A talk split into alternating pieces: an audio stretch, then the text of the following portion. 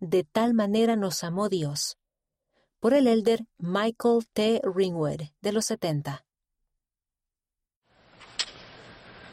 Porque de tal manera amó Dios al mundo que ha dado a su Hijo unigénito para que todo aquel que en Él cree no se pierda, mas tenga vida eterna. La primera vez que noté este versículo no estaba en la iglesia ni en una noche de hogar. Estaba viendo un evento deportivo por televisión. Sin importar el canal televisivo que eligiera o el partido, siempre había al menos una persona con un cartel que decía Juan 3:16. He aprendido a atesorar igualmente el versículo 17, porque no envió Dios a su Hijo al mundo para condenar al mundo, sino para que el mundo sea salvo por él. Dios envió a Jesucristo, su único Hijo en la carne, para dar su vida para que cada uno de nosotros. Él hizo esto porque nos ama diseñó un plan para que volvamos a casa con Él. Pero esto no es el plan, es un plan genérico, un plan de espectro o poca efectividad, sino es personal por un Padre Celestial amoroso que conoce nuestro corazón, nuestro nombre y lo que necesita que hagamos. Porque creemos esto, las Escrituras nos lo enseñan. Moisés escuchó varias veces al Padre Celestial decir, Moisés, hijo mío. Abraham aprendió que era hijo de Dios, elegido para cumplir su misión incluso antes de nacer. Gracias a Dios, Esther fue colocada en una posición de influencia para salvar a su pueblo.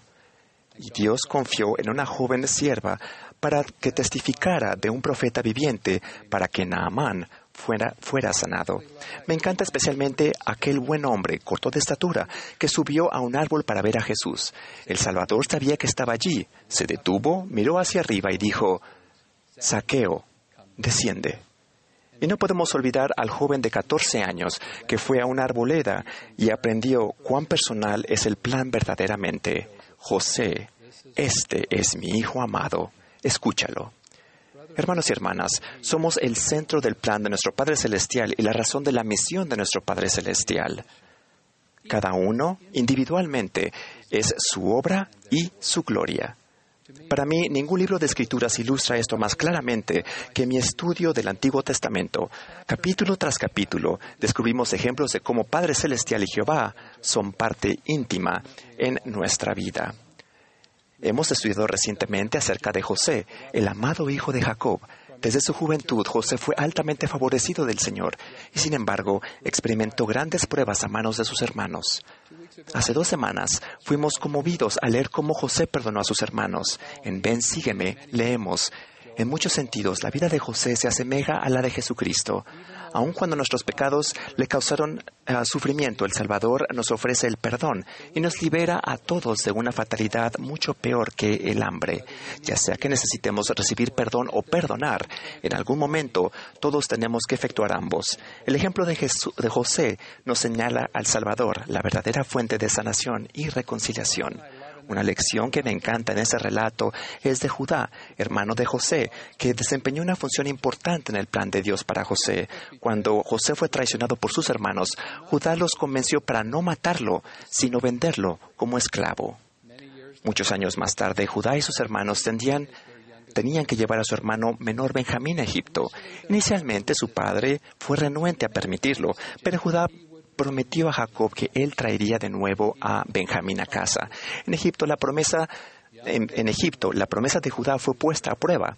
A Benjamín se le acusó de un crimen. Judá, fiel a su promesa, se ofreció para ser encarcelado y dijo, porque ¿cómo volveré yo a mi padre sin el joven?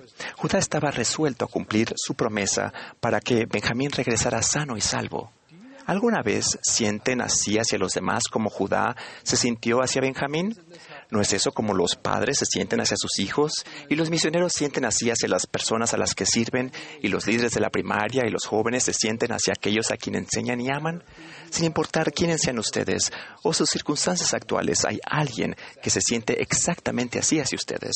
Alguien quiere regresar al Padre Celestial con ustedes. Estoy agradecido por aquellos que nunca se dan por vencidos con nosotros, que siguen orando por nosotros y continúan enseñándonos y ayudándonos a estar a la altura para poder volver a nuestro Padre Celestial. Recientemente un querido amigo mío pasó 233 días en el hospital con COVID-19. Durante ese tiempo, recibió la visita de su padre, ya fallecido, quien le pidió que entregara un mensaje a sus nietos. Incluso, desde más allá del velo, este buen abuelo deseó ayudar a sus nietos a regresar a su hogar celestial. Cada vez más los discípulos de Cristo están recordando los benjamines de sus propias vidas. Por todo el mundo han escuchado el llamado de la acción del profeta viviente de Dios, el presidente Russell M. Nelson. La juventud está comprometida en el batallón de los jóvenes del Señor. Las personas y las familias están tendiendo una mano con espíritu de ministración, amando, compartiendo e invitando a los amigos y vecinos a que vengan a Cristo. Los jóvenes y adultos están recordando y esforzándose por cumplir sus convenios, llenando los templos de Dios, encontrando nombres de miembros de sus familias fallecidos y recibiendo ordenanzas en nombre de ellos porque el plan de, ¿por qué el plan personalizado de nuestro Padre Celestial nos ayuda a regresar con Él? Porque así podemos ser como Cristo. En su sentido más profundo, el relato de Judá y Benjamín nos enseña acerca del sacrificio del Salvador por nosotros. Mediante su expiación, el Salvador dio su vida para llevarnos a casa. Las palabras de Judá expresan el amor del Salvador. ¿Cómo volveré yo a mi Padre sin ustedes?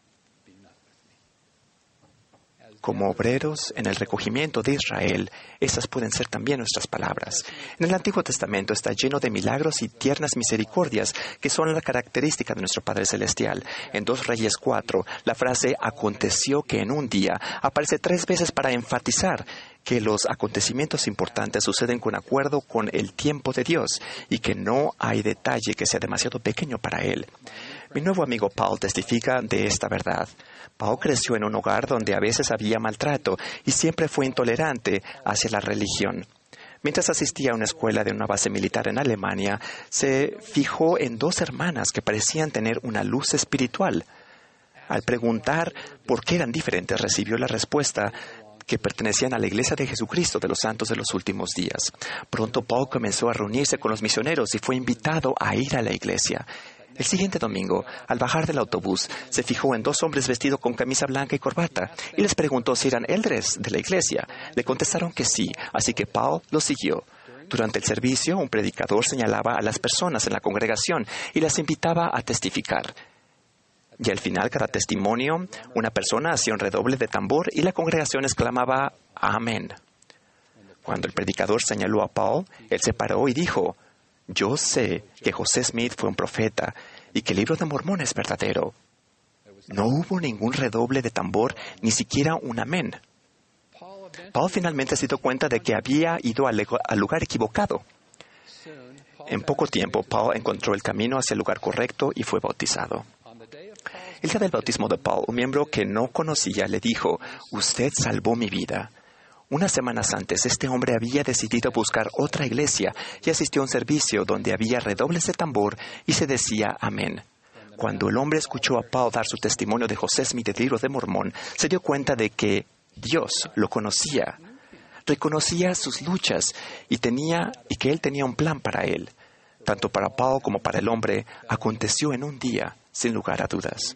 Nosotros también sabemos que nuestro Padre Celestial tiene un plan para cada uno de nosotros, dado de que Dios envió a su Hijo amado para nosotros. Los milagros que necesitamos acontecerán en el día preciso que resulta necesario para que su plan se cumpla. Testifico que este año podemos aprender más sobre el plan de Dios en el Antiguo Testamento, el cual señala la función de los profetas en tiempos de incertidumbre y la intervención de la mano de Dios en un mundo que está confundido y a menudo lleno de contención. Habla de humildes creyentes que esperaban fielmente la venida de nuestro Salvador, al igual que nosotros esperamos y preparamos para su segunda venida y regreso glorioso.